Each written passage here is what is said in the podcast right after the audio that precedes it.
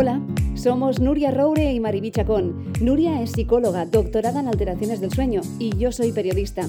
Os queremos dar la bienvenida a nuestro podcast Con B de Salud. Sí, con B. Porque la salud de la mujer se escribe con B, de bienestar, bienestar físico, bienestar emocional y bienestar social. En este podcast vas a encontrar conversaciones con expertos de la salud y el bienestar para ayudarnos a sentir mejor hay una cosa que me encanta. A mí me encanta segregar melatonina, Nuria. ¿Por qué? Mariby, porque a ti te encanta dormir, di la verdad. la siestecilla de después de comer no te la pierdes nunca. Eso em, no puede ser. Esta, esta no se la perdono a ningún día, ningún día. Esos 10 minutitos de dormivela que a mí me sientan de maravilla. Y además, siempre mi doctora especialista en sueño me dice que es muy recomendable. ¿No es así, Nuria? Has aprendido bien, Mariby. Has aprendido de mí y yo he aprendido de uno de los mejores, porque cuando tuve la suerte de vivir en Argentina, en Buenos Aires, unos meses, tuve la suerte de conocer personalmente a uno de los maestros eh, y reconocidos a nivel nacional, a nivel internacional de la medicina del sueño. Hablamos del doctor Daniel Cardinali, que está hoy aquí con nosotros.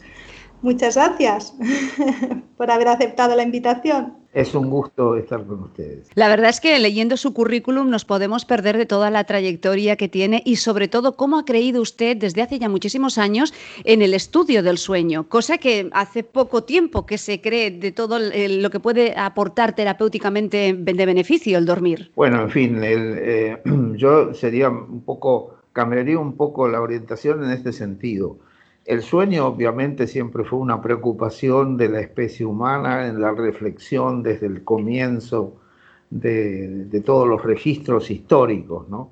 Eh, lo que sí claramente emergió, y ahí es donde eh, mi, carrera científica se vinculó, fue con la melatonina. ¿no? Y, la, y la melatonina es eh, un poco el motivo eh, hoy de, una cantidad de, de, una verdadera explosión del conocimiento por las propiedades tan particulares de esta molécula. Por supuesto, el sueño es de una relevancia importante, pero la melatonina hace mucho más cosas que eh, las vinculadas al sueño. La melatonina también es una eh, molécula que lleva en los seres humanos también desde la existencia, es decir, estamos hablando de una molécula muy primitiva y que se ha ido manteniendo a lo largo de, los años. No, no solamente en la ontogenia del individuo, sino en la filogenia de las especies. La melatonina aparece en los seres más primitivos, las eh, bacterias que comienzan a utilizar el oxígeno y eh, el oxígeno tiene sus ventajas y sus grandes desventajas. La producción de radicales libres es una de las grandes desventajas en principio de la intoxicación por oxígeno. Entonces, la evolución ha sido muy creativa en encontrar mecanismos para los cuales eh, contrarrestar aquella situación de oxidación inadecuada y ahí es donde aparece la citoprotección por melatonina desde ese momento. Es una de las moléculas más antiguas, tiene 3.500 millones de años y uno piensa y le cree a los eh, paleontólogos que ubican en 3.500 millones de años el origen de las algas con respiración aeróbica y, nos, acompaña a la evolución prácticamente en todos sus pasos. No hay eh, en materia viviente que no tenga melatonina en su eh, constitución. Claro, no es la melatonina circulante la que tiene que ver con el sueño, la que circula es la que tiene que ver con el sueño, es una eh, adquisición relativamente reciente en esta evolución y eh, tiene que ver con una glándula, que es la glándula pineal, que también tiene una historia fascinante, ¿no? porque empieza eh, ha pasado por todas las interpretaciones de la, de la cultura oriental, el tercer ojo, etcétera, etcétera, a las interpretaciones más alocadas del mundo occidental, a llegar a la conclusión que la glándula pineal no sirve para nada. Fue más o menos donde yo empecé mi historia con la pineal, porque hace 50 años aproximadamente muchas personas sostenían que la pineal no sirve para nada.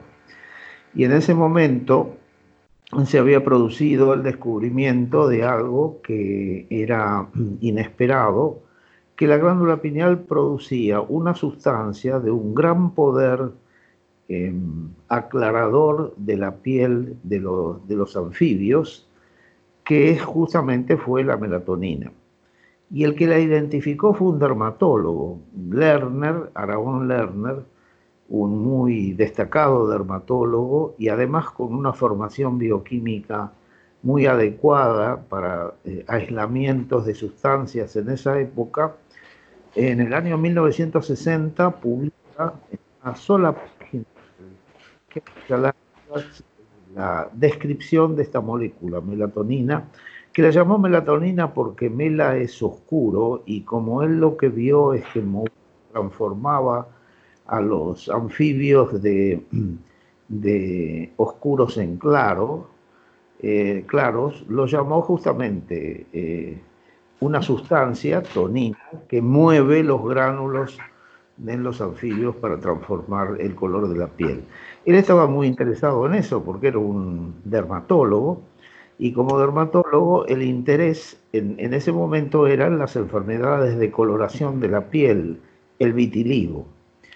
Y luego de un esfuerzo extraordinario para aislar esta sustancia, cuando él se la inyectó en sí mismo y hizo varios experimentos y vio que fracasaba en el cambiar el color de la piel, abandonó el tema. Eh, es muy interesante porque él después describió, años después, los péptidos que decoloran y coloran la piel en el hombre, melanocito estimulante, etcétera, eh, pero él sentó las bases de eh, esta molécula que se quedó repentinamente sin una función en los seres humanos. Y fue la identificación de, de, la melatonina circulante, el vínculo de la melatonina circulante con la apertura de las puertas del sueño, eh, y cada noche, y eso no, no, es solamente poético, realmente es así. Si yo me quiero dormir a las 6 de la tarde, hago una pequeña siesta y me despierto.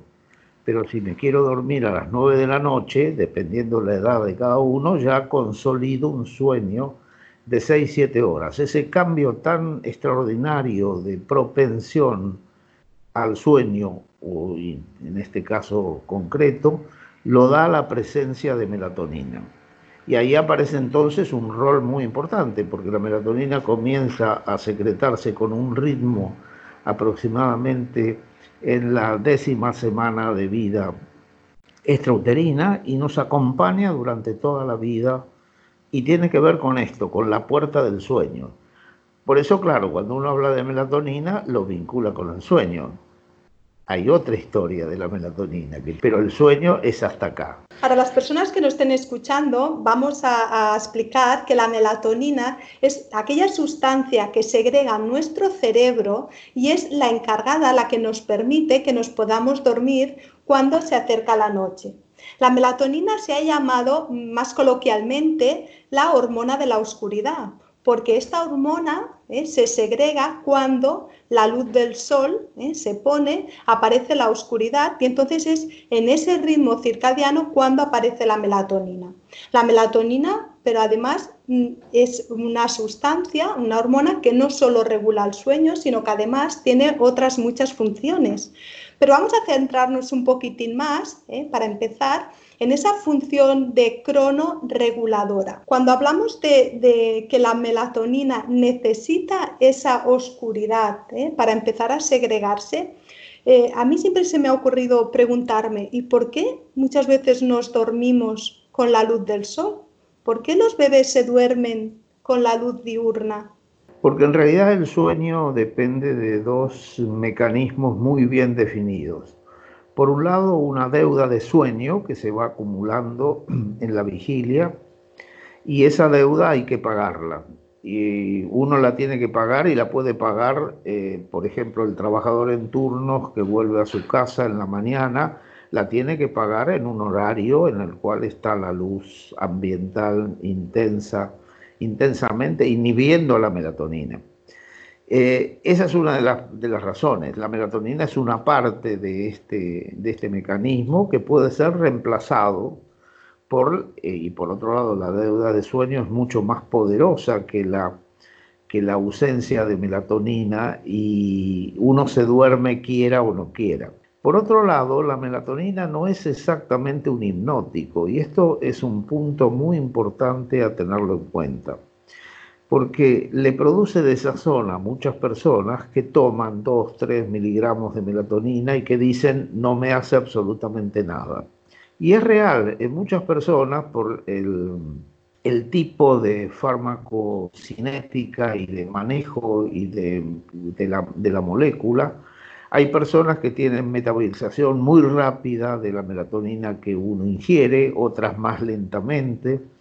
Y esto eh, tiene que ver con que la melatonina lo que hace no es inducir, por más que ciertamente abre las puertas del sueño en el sentido que lo decíamos por su ubicación, lo que hace es más bien, eh, más que empujar la puerta del sueño, colocar una especie de cronómetro para que en ese día se produzca el sueño. Y ahí viene la cuestión de por qué yo tomo melatonina y no me duermo, y si tomo una benzodiazepina y me duermo instantáneamente. Entonces voy al médico y le digo, lo que usted me dio es una porquería, evidentemente, o la dejo. Como la melatonina no es patentable y además desgraciadamente es de venta libre, eh, entonces mucha gente trata e intenta utilizar melatonina para dormir y eh, tiene la desazón de encontrar que no, no le produce el sueño. El mercado por llamarlo de alguna manera, está preparado para que el hipnótico lo toque y lo deje dormido. Es decir, un hipnótico eficaz es algo que uno lo toma y lo deja dormido. Y ahí viene un problema muy serio con los hipnóticos, porque no hay ningún hipnótico que no produzca adicción. Y esto la población general muchas veces no lo sabe. Eh, yo tomo cocaína y puedo quedarme como adicto. Eh, y yo tomo un hipnótico que me prescribió mi médico y eh, no voy a pensar que voy a caer en la adicción. Sin embargo, es, está perfectamente demostrado en los estudios en animales que tanto los, la cocaína como la benzodiazepina tienen el mismo poder adictivo. Pero usted está hablando de benzodiazepinas, porque hay hipnóticos que no son benzodiazepínicos, como las famosas Z, que ocurren con estos hipnóticos. Es exactamente lo mismo. Las drogas Z fueron un invento de la industria para sobrepasar esa carga de adicción. Sin embargo, y salió, salió a la, venta con, eh, justamente, hemos superado el problema de adicción de las benzodiazepinas pero tanto la FDA en Estados Unidos, la Food and Drug Administration, como la European Medicine Agency en Europa, eh, deja claramente establecido que tanto las benzodiazepinas como las drogas Z tienen poder adictivo. Y ahí es donde les gana la melatonina, porque la melatonina es reconocida como no adictiva tanto por, un, por una como por otra de estas organizaciones que son las que regulan en el mercado del mundo. Entonces lo que tenemos que hacer también es limitar el uso de estas sustancias a un tiempo determinado, en ¿no? están hablando de unos tres meses aproximadamente el uso máximo que podemos tomarlas. Exactamente como usted dice, es justamente ese es el gran problema cuando uno ve adultos mayores que sigue tomando por meses o años benzodiazepinas y eh, es, una, es un tema muy complejo porque los efectos que tiene, eh, primero, eh, muy rápido sobre estabilidad, movilidad, etcétera, en los adultos mayores y a largo plazo en los aspectos cognitivos de los adultos mayores es muy negativo. Entonces, ¿qué pasa cuando viene el adulto mayor a consultarnos por el sueño? Lo primero que dice, y muchas veces la gran mayoría, es yo no duermo como cuando era joven. Claro, hay un montón de cosas que no hace. Pobres. Les preocupa. Entonces la pregunta fundamental del médico no es cómo es su sueño, por lo menos no preguntarle de manera prioritaria y exclusiva cómo es su sueño, sino qué calidad tiene su vigilia. Y la calidad de la vigilia es que determina la calidad del sueño. Si la vigilia es una vigilia en la cual esa persona se desenvuelve, puede tener su siestita, como recién hablábamos, de 10, 20, 30 minutos, pero sigue con eso, se desenvuelve, no se duerme en todos lados, tiene una actividad intelectual eh, adecuada, entonces despreocúpese de su sueño, su sueño ha sido correcto. Y esto es importante porque una persona se levanta varias veces en la noche, se despierta y acá el punto el básico es preguntarle eh, qué pasa después, si se puede volver a dormir. Hay una aprensión muy importante a la noche que hay que explicar y se lo explica de esa manera muy clarita. La, la, calidad del sueño está expresado en la calidad de su vigilia. Si su vigilia es adecuada, olvídese de su sueño. Eh, doctor, yo tengo una consulta a hacerle ahora que hablábamos de, las personas mayores. ¿Con los años se pierde la capacidad de segregar melatonina? Sí, la melatonina tiene su máximo pico de secreción aproximadamente a los 4 o 5 años de vida y de ahí va disminuyendo la amplitud de manera progresiva y en los adultos mayores hay una reducción importante de la amplitud de cada día. En el fondo, eh, es eh, uno muchas veces utiliza el reloj de pared del viejo reloj de pared como un ejemplo del sistema circadiano. Uno tiene el reloj que está fijo y da y funciona adecuadamente para marcar la hora y tiene las campanadas del reloj. Y las campanadas del reloj, que es la amplitud del ritmo, se va perdiendo con la edad. Por eso, eh, un aspecto muy importante que tiene que ver es toda la cuestión de, hábito para reforzar esas campanadas. Ahora, con esta cuarentena que estamos viviendo, aparece una situación completamente nueva que no habíamos experimentado porciones tan fenomenalmente amplias de la población mundial. Uno está absolutamente aislado, eh, deja de perder el aspecto de la luz matutina, luz natural matutina, de una importancia muy grande para el reloj biológico, y en la noche y en la tarde, en lugar de irse a dormir, ve series de televisión y se expone a pantallas hasta muy altas horas de la noche. Eso es lo peor que uno puede imaginarse para el reloj circadiano sea un anciano de 70 años o un joven de 17 años. Es exactamente lo mismo. ese es el gran impacto de la cuarentena en el sueño. Eh, justamente el, lo cronobiológico es más relevante del impacto del aislamiento, dejando de lado los aspectos de estrés, el temor de perder el trabajo, el, problema de esta es una situación única eh, que me imagino que va a generar muchos trabajos científicos de explicar las consecuencias de todo esto. Pero bueno, volviendo al, tema del sueño, eh, yo no quisiera dejar, en resumen, eh, no quisiera dejar la impresión que la melatonina es un hipnótico, la melatonina es un cronobiótico. ¿Y eso qué quiere decir? Crono justamente porque tiene que ver con el tiempo más que con la profundidad de, eh, del sueño, diríamos. Mm, y usted está diciendo que a medida que nos hacemos mayores vamos segregando cada vez menos melatonina y esa, ese efecto tiene una consecuencia que es que las personas mayores cada vez tienen menos capacidad de hacer sueño profundo. Es decir, las personas mayores a medida que se hacen mayores tienen, pueden dormir más o menos las mismas horas, pero a un sueño un poco más superficial. ¿Podríamos decir que está relacionado el hecho de que vamos perdiendo melatonina con el hecho de que vamos perdiendo profundidad en el sueño? Sí, mm, allí hay una relación causal importante. ¿no? Es el sueño diríamos, la consecuencia fundamental de la melatonina? No necesariamente, porque recién decíamos, yo tomo melatonina y no me duermo, así que evidentemente hay algo diferente. Eh, ¿Qué es la melatonina desde el punto de vista de cronobiótico?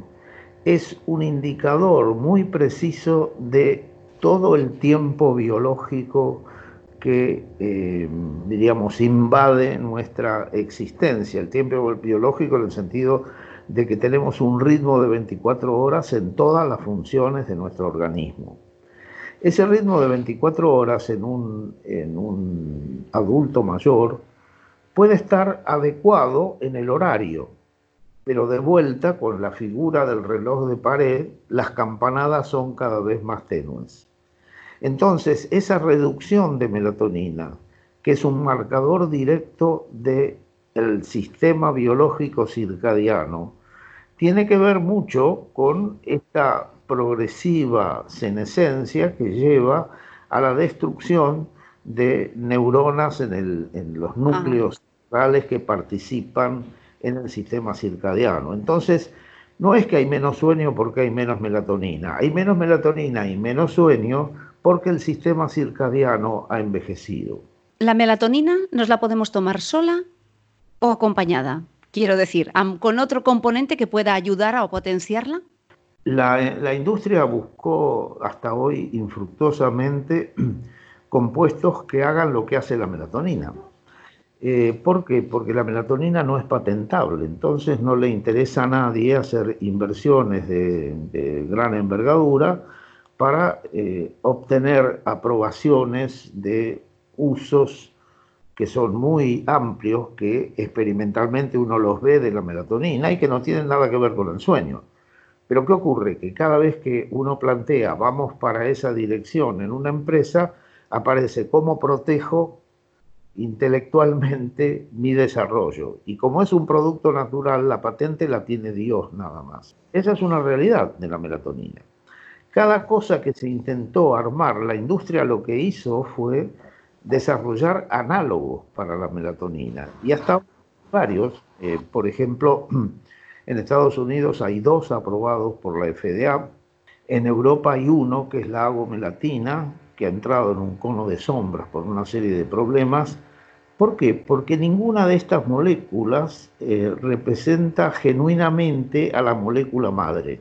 Usted la puede patentar, pero eso no significa que vaya a tener la misma acción. Entonces, en ese sentido, se ha perdido la posibilidad, diríamos, de, de, desarrollar compuestos que tengan la misma actividad biológica de la melatonina en, toda su dimensión. En, ese, aspecto, eh, la, asociación de la melatonina o el reemplazo por algún producto melatonérgico de los que están eh, circulando se hace dudosa. Ahora, después, cuando uno plantea lo que usted está planteando, que es eh, asociación con otros fármacos, yo en eso soy muy renuente a recomendar combinaciones, porque por ejemplo, eh, uno encuentra combinaciones de melatonina con difenidramina como hipnótico, pero el efecto tóxico de la difenidramina la tiene y no de la melatonina. Entonces, eh, allí es donde eh, hay que ser muy cuidadoso en el objetivo que uno persigue.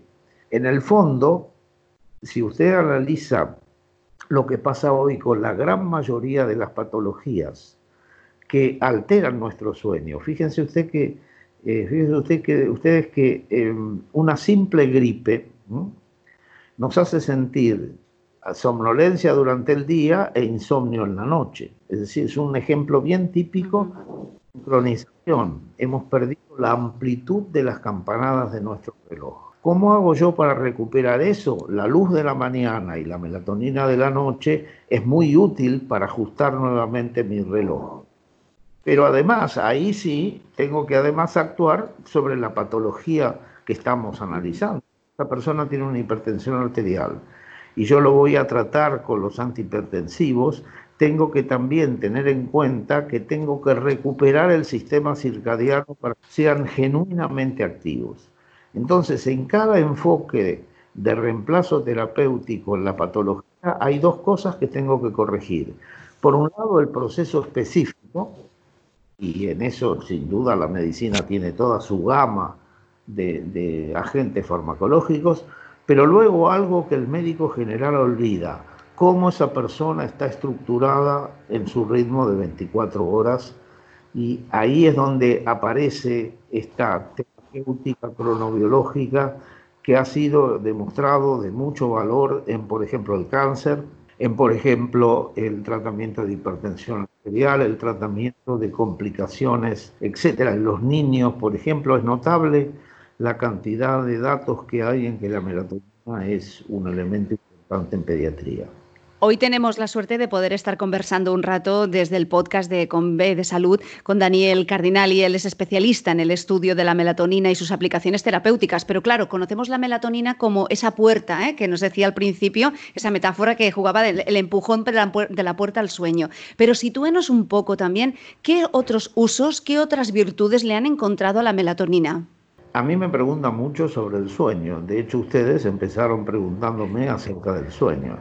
Y yo les voy a decir que hoy es lo que menos me interesa con respecto a la melatonina, porque ya sabemos muy bien qué es lo que hace la melatonina en el sueño, sabemos muy bien cuáles, cuáles son las ventajas y las desventajas, pero lo que yo quiero rescatar es el otro aspecto de la melatonina. Y de hecho la melatonina es un cronobiótico, tiene que ver con el sueño, citoprotector. Y cuando uno habla de citoprotector, está hablando justamente de una potencialidad extraordinaria eh, para poder aplicarse en distintos, pero realmente en una amplia gama de modelos de enfermedades humanas se ha demostrado que la melatonina es un citoprotector poderoso. Infarto de miocardio, enfermedades neurodegenerativas, infartos cerebrales, inflamación séptica y COVID. Y ahí viene el gran tema del COVID. Eh, uno de los problemas con la melatonina es que además de no ser patentable y de ser de venta libre, la gente, a muchas veces, y mis colegas me han preguntado, cuando uno plantea estas cosas de la citoprotección, bueno, sirve para todo, por lo tanto no sirve para nada. En realidad no sirve para todo sirve para aquella situación en la cual hay una inflamación clínica o subclínica. Y hoy la, patología, a conceptualizar prácticamente toda la patología médica que va desde las enfermedades cardiovasculares, renales, las enfermedades inmunológicas, etc., a estados de diferente grado de inflamación patológica. El ejemplo del COVID es el, ejemplo del virus, que ahora todos hablamos de él y sabemos cómo funciona, es claro en ese sentido. el impacto del virus en un punto determinado genera una tormenta inflamatoria. Esa tormenta inflamatoria es la que mata al, al individuo en los casos graves. No es el virus, es la tormenta inflamatoria que el virus desencadena virus me puedo olvidar, pero de la tormenta inflamatoria jamás me puedo olvidar. Y ahí es donde está eh, el, target, el objetivo de eh, toda la medicina hoy, buscando justamente aquella molécula que en la persona internada en una unidad de terapia intensiva por la infección viral baje la situación patológica de este individuo. Entonces, Ahí es donde aparece la cloroquina, que no sirve para nada por su toxicidad. Aparecen los antivirales, que son el gran negocio de las empresas farmacéuticas. Vendamos antivirales lo más que podamos, etc. Y se ha desconocido la utilización de una molécula barata, absolutamente atóxica, como la melatonina. ¿Y por qué eh, voy acá? Yo me meto con el COVID, porque el COVID nos está a nosotros impactando en nuestra vida. Pero cuando uno analiza en la patología general, clínica, la cantidad de situaciones en las cuales hay una inflamación aguda o intensa, ahí es donde apuntamos con el tema de la melatonina. Por eso digo que eso es apasionante, porque eh, eh, hay un problema que, le, que quisiera en, dos palabras explicar lo que es esto. Hay por lo menos, yo diría fácilmente, unos 1.500 trabajos científicos que indican que la melatonina es activa en todos estos modelos animales de inflamación. Ahora bien, ¿qué cantidades de melatonina le doy al animal? Una cantidad determinada, que bueno, claro, como es una rata y los seres humanos son otra cosa, no, no, hay ninguna relación, no es así. Yo para el estudio primario de la farmacología tengo que saber cuál es la dosis posible a partir de mis hallazgos experimentales que tengo que aplicar en el hombre para ver el mismo hallazgo. Y es allí donde, por ejemplo, hay como 30 trabajos sobre modelos de enfermedad de Alzheimer, modelos de, genéticos de enfermedad de Alzheimer en ratón. Esos trabajos que estoy hablando indican que la melatonina es activa claramente para detener la enfermedad en estos modelos. ¿A qué dosis? En dosis que oscilan entre 200 y aún más miligramos por día de eh, esta sustancia.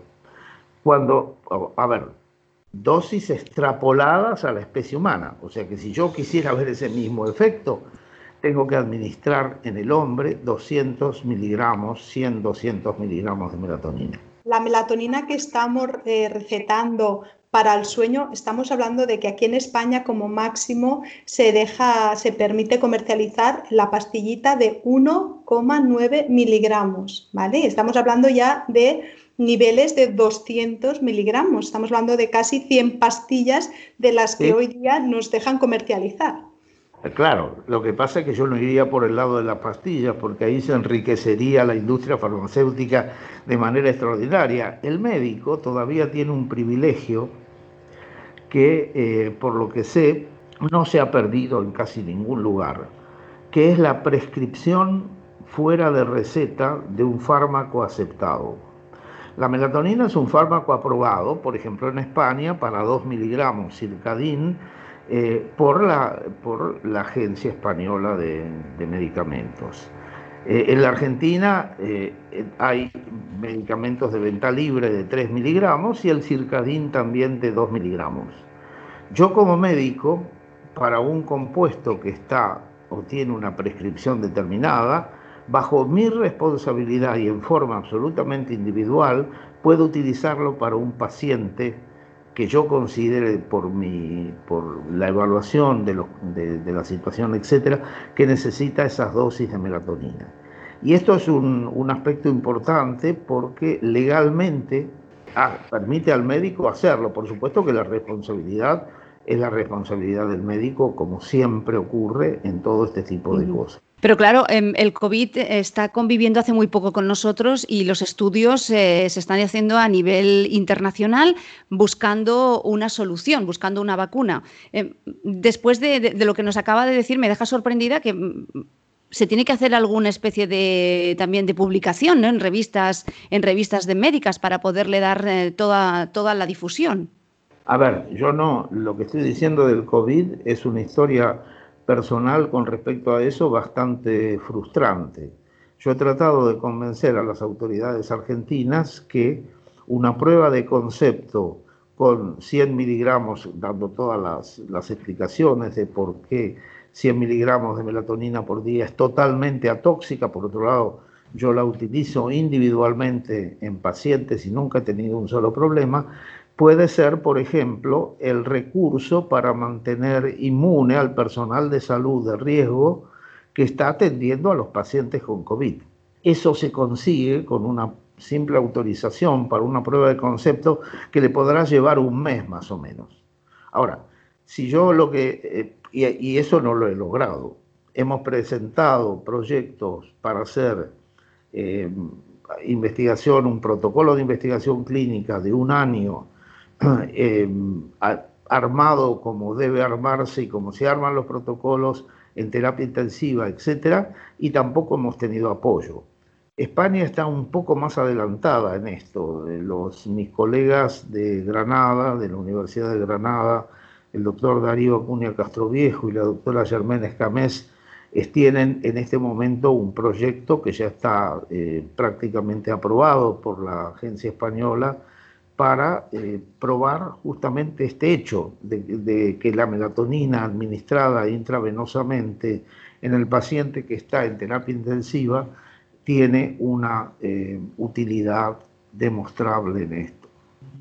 Pero usted estaba hablando de dos efectos, digamos, un efecto preventivo de la melatonina en los eh, profesionales médicos ¿eh? que, que, no tienen por qué haber estado afectados del COVID y otro efecto para aquellos pacientes que están con la patología. estamos hablando de que son dos cuerpos con distinta inflamación porque en, los, en el personal sanitario todavía no existe esta inflamación en el cuerpo y usted está hablando ya de un efecto de prevención. No, por eso mismo en la persona que está en la, en la, en la UTI, lo que necesita es un tratamiento intravenoso con dosis que eh, ya se ha demostrado en sepsis que es eficaz, alrededor de 60 a 100 miligramos eh, intravenosos de melatonina. En cambio, el personal de salud lo que necesita es un tratamiento preventivo pero no el tratamiento preventivo que la Agencia Española de, Medicamentos ha aprobado en este momento en Madrid, está por lo menos en los clinical trials internacionales, uno puede verlo, ha recomendado y está haciendo un estudio con, con circadín, 2 miligramos de melatonina en el personal de salud. Eso es una porquería, eso no va a dar absolutamente nada por una razón muy simple, porque no se llega a tener las concentraciones necesarias para ni siquiera modificar esa, esa inflamación subclínica que, y ni hablar cuando uno está en un ambiente en el cual aparece la inflamación. Es decir, eh, ahí es donde uno eh, ciertamente, eh, creo yo, tengo honestamente mucho más interés en que se haga el estudio preventivo en, personal de salud, porque la Argentina es un escándalo en eso. Nos han sometido a una cuarentena feroz y prácticamente no tenemos mortalidad. No, no hay pacientes en las salas de terapia intensiva, pero el número de médicos eh, infectados es mayor que en toda, es el mayor en toda América Latina. Entonces eso es un escándalo. Por un lado, haciendo un sacrificio tremendo de la población, hemos achatado o aplanado la curva epidemiológica. Pero por otro lado lo hemos solucionado el problema de la infección del médico. Eh, por eso eso es para mí más urgente en este momento preventivo que, bueno, que otro proceso u otro eh, estudio que llevaría mucho más tiempo, evidentemente. ¿Y usted cree que este efecto protector que está mm, pidiendo para, para, el COVID podría ser útil también para otras patologías que hablaba antes como riesgo cardiovascular o hipertensión, degeneración? Sí, sí. Justamente nosotros empezamos por allí. Yo nunca pensé que me iba a tener que encontrar con una situación de inflamación eh, aguda como esta pandemia, porque nadie pensó, obviamente, hace cuatro meses que iba a estar en esta realidad. Entonces, todos nosotros, ¿qué es lo que he hecho yo a lo largo de todos estos años?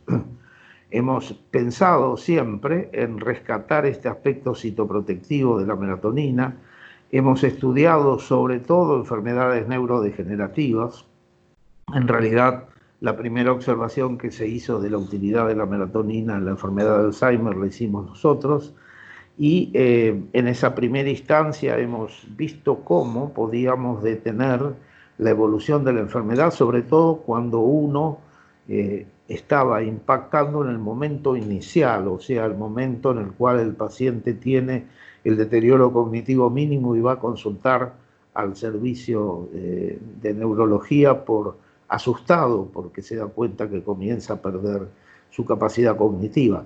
Allí nosotros eh, tenemos una gran experiencia con cientos de pacientes y con realmente lo que puedo decir es que con las dosis de melatonina que hemos utilizado no hemos tenido, eh, no hemos tenido la evolución, hemos podido detener la evolución de la enfermedad y esa, esa detención de la, de la evolución de la enfermedad se ha también verificado en tres o cuatro estudios doble ciego placebo controlados que no hemos podido hacer nosotros. Nosotros hemos hecho estudios mucho más cercanos a la práctica clínica eh, cotidiana, eh, pero ha sido verificado por estudios internacionales. Le diría que eh, hoy a un paciente que tiene sus primeras manifestaciones de alteración cognitiva, no darle melatonina es un grave eh, pecado ético del médico, ¿no? Es decir, eso para mí es muy claro. Y por otro lado, lo, coincidimos muchas personas en el mundo en eso. Eh, esa fue el, área que nosotros veníamos examinando y eh, por eso, cuando de, pero ¿cuál, es, ¿cuál es el sustrato en común del COVID con el Alzheimer? Que diferenciándose son manifestaciones de una inflamación, una muy intensa y la otra una inflamación, eh, diríamos, subclínica del sistema nervioso central mucho menos intensa.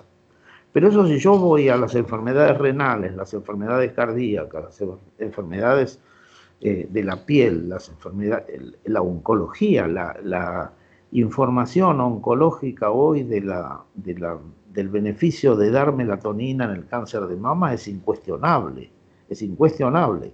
Y sin embargo no está incorporado todavía fuertemente en los protocolos. ¿Y se han hecho estudios a largo plazo de, estas personas a estas cantidades tan elevadas de melatonina? ¿Si ha tenido algún efecto secundario? ¿O en niños también que lo estamos dando? Ajá, bueno, el problema fundamental para mí es el que este, este que usted está mencionando, el de los niños. ¿no? En los adultos el uso de melatonina, eh, la melatonina es prácticamente atóxica. Si usted, si yo quisiera, hay una prueba que se hace en farmacología, que es la que lo que se llama dosis letal 50, cuánto es lo que yo tengo de dar, que de dar a un animal, tengo que darle a un animal para que se muera el 50% de la población. ¿eh? La dosis letal 50 es una medida básica de farmacología. Yo tengo dosis letal 50 con cualquiera de las medicaciones que utilizamos. Cualquiera de las que utilizamos en cierta concentración mata al animal. Con la melatonina, y cuando uno la administra por vía subcutánea o por vía oral, no hay forma de llegar a matar al animal. O sea, no hay manera, no sabemos cuál es la dosis de tal 50. De hecho, la seguridad de la melatonina está por arriba del gramo y de los gramos eh, por los cálculos que uno hace de animales a hombres. Así que es una sustancia tremendamente atóxica. Ahora bien, ¿es totalmente así? Bueno, depende en este sentido. Cuando uno está con un proceso inflamatorio, eh, de inmunodepresión, la melatonina puede servir fuertemente para corregir ese, ese compuesto, de, esa situación de inmunodepresión.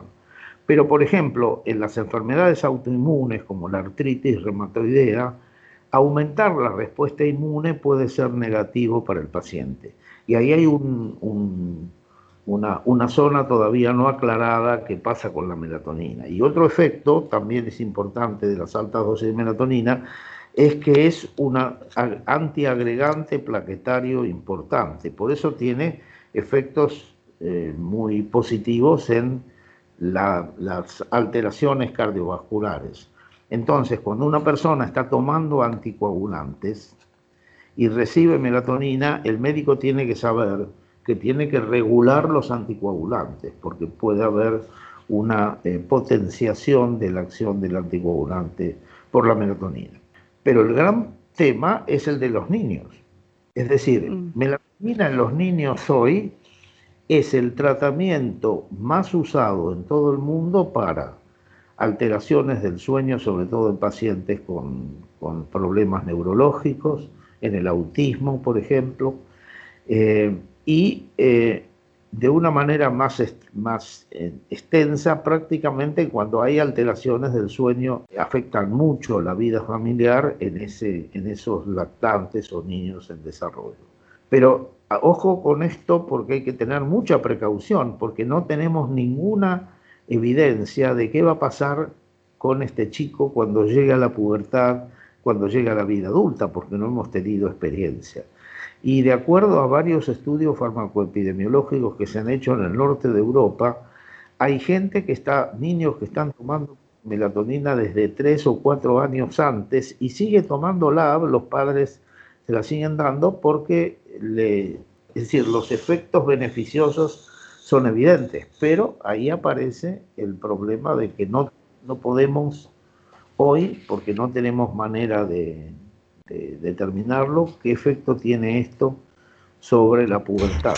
Claro, es lo que hablábamos, que, aún se tiene que estudiar muchísimo y sobre todo cuando nunca se ha dado esa importancia que usted desde hace ya muchísimos años está dando a la melatonina. Eh, había leído que también la melatonina, eh, estamos descubriendo muchísimos usos hoy de la, melatonina, ¿eh? también era como un fantástico antioxidante. Bueno, eso es, eso es parte esencial de la función citoprotectora. En realidad, el el elemento, diríamos, que desencadena la aparición de, estas moléculas muy tempranos en la filogenia, en el desarrollo de la vida, fue la presencia de oxígeno en la, en la atmósfera.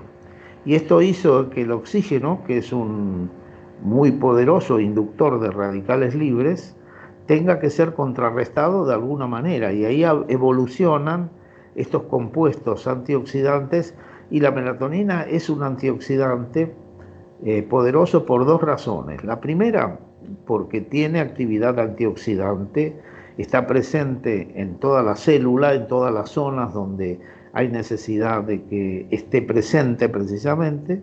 Y la segunda, porque todos los antioxidantes que uno usa, por ejemplo la vitamina E, e y demás, cuando son impactados por un radical libre, se convierten ellos en un oxidante también, pero de bajo tenor. ¿Mm? A ver, vamos a explicar esto. La vitamina C es un poderoso antioxidante. Pero si yo le doy mucha vitamina C a una persona y el sistema nervioso central, que tiene ya una tendencia a tener una producción de radicales libres muy importante, la oxidación del ácido ascórbico hace que se transforme él mismo, el ácido ascórbico, en un oxidante. Así que el, ser antioxidante es algo así como le baja la temperatura de la oxidación, pero sigue siendo esa molécula un oxidante leve. La melatonina es al revés. Cuando se oxida la melatonina, empieza una cascada de metabolitos que son todavía más poderosos antioxidantes que la misma melatonina. Eso le da, eso es, único, no hay ningún antioxidante que tenga esa propiedad. Entonces, evidentemente, eh, esto es lo que ha hecho que la molécula sea tan mantenida en la, evolución. Entonces, podemos decir que la melatonina es una hormona o la hormona de la juventud, ¿no? Porque mientras eh, nosotros estamos eh, con antioxidantes y tenemos melatonina, además también nos sentimos jóvenes, la piel está mucho más radiante y a medida que envejecemos, ¿sí? vamos perdiendo esta función antioxidativa y vamos envejeciendo. ¿Por qué lo pregunto? Porque hay mucha gente que está usando la melatonina eh, como un efecto para tener la piel más joven. Y, conozco gente, y además los conozco, que se están tomando melatonina a dosis muy elevadas para mantener la piel rejuvenecida. Bueno, eh, el tema de la piel es un tema muy interesante. Es cierto, el agregado de melatonina eh, desde el punto de vista dermatológico se conoce desde hace bastante tiempo que tiene un mecanismo antioxidante local por ejemplo, yo la he utilizado en pacientes irradiadas eh, por distintas patologías oncológicas para proteger la piel.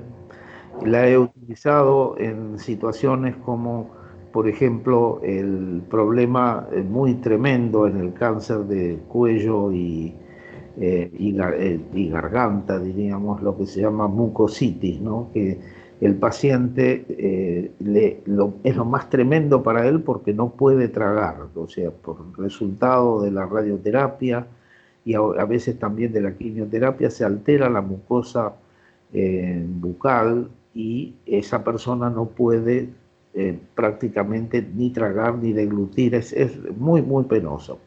Pero eh, esto ha avanzado mucho en este momento, se han hecho experimentos de mucos, con mucositis y está bien consolidado esto, y em, eh, hay un, justamente el grupo de colegas de la Universidad de Granada que antes mencionaba, ellos han avanzado mucho con, la, con el tema de la mucositis y eh, han desarrollado fórmulas especiales para lograr que las gárgaras de melatonina eh, se mantenga la melatonina y que por otro lado invada poco la circulación, en fin, han hecho avances muy interesantes en ese sentido.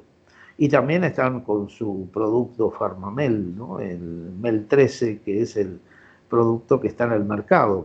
Partiendo también de este uso eh, antioxidativo que tiene la melatonina, podríamos eh, recomendar a la mayoría de personas cuando ya se van haciendo mayor, por ejemplo las señoras cuando llegan a la menopausia, que van perdiendo también ese, ese por el estrés oxidativo de sus células, ¿no? que vamos degenerando las células, ¿se podría recetar una toma de melatonina eh, como preventiva para este desgaste o para enlentecer este desgaste de las células de su cuerpo?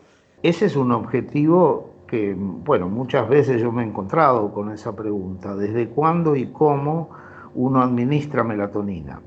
Ahí hay consensos internacionales con respecto al, insomnio, por ejemplo, que dicen, el de la Asociación de Psicofarmacología Británica, dice que aquella persona de más de 50 años con insomnio tiene que ser tratado primero con melatonina. Así que eh, es claro que eh, hay como una propensión, acá estamos hablando del sueño, del insomnio. Ahora, eh, lo que usted me pregunta tiene que ver con la dosis alta de melatonina. Sí, yo, le pregunto en, casos, en personas sanas que estén durmiendo bien, pero para que queremos retrasar, ¿no? En cierta manera, este envejecimiento de nuestra piel, de nuestras células, de nuestro cuerpo en general. Le voy a contestar con la pregunta más común que recibo. la práctica de la profesión médica es una práctica muy deteriorante, eh, sobre todo en condiciones como las que se está desarrollando en mi país, y para mí es muy común encontrar a un joven de 40, 45 años con una situación de estrés incontrolable por su práctica profesional, etc. Bueno, ahí yo no tengo ninguna duda en prescribir al principio 50 miligramos de melatonina para ir acompañando este, este, eh, lo preventivo de, ese, de esa situación tan, tan deteriorante. Eh, y cuando ya estamos con una persona de 50, 60 años, yo allí me manejo sistemáticamente con 100 miligramos de melatonina o más, depende. Si hay una patología neurológica, eh, muchas veces subo más allá de eso. Esto lo hago precisamente aprovechando lo que, lo que se ha visto a largo plazo con animales administrados con melatonina. Administración de toda la vida del animal no ha producido ningún tipo de, trastorno demostrable en el momento de la muerte y eso se ha hecho tanto en roedores que tienen una vida muy corta, un año, dos años, como en primates de, de más tiempo. Así que nada indica que uno no pueda hacer esa prevención.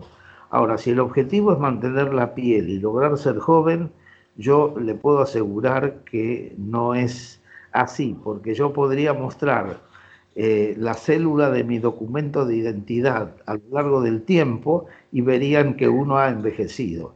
Lo que pasa es que me parece que lo importante es envejecer como corresponde, o sea, envejecer como corresponde no es mantener la piel, sino mantener esa situación de bienestar psíquico y físico que tiene que ver con la persona de esa edad.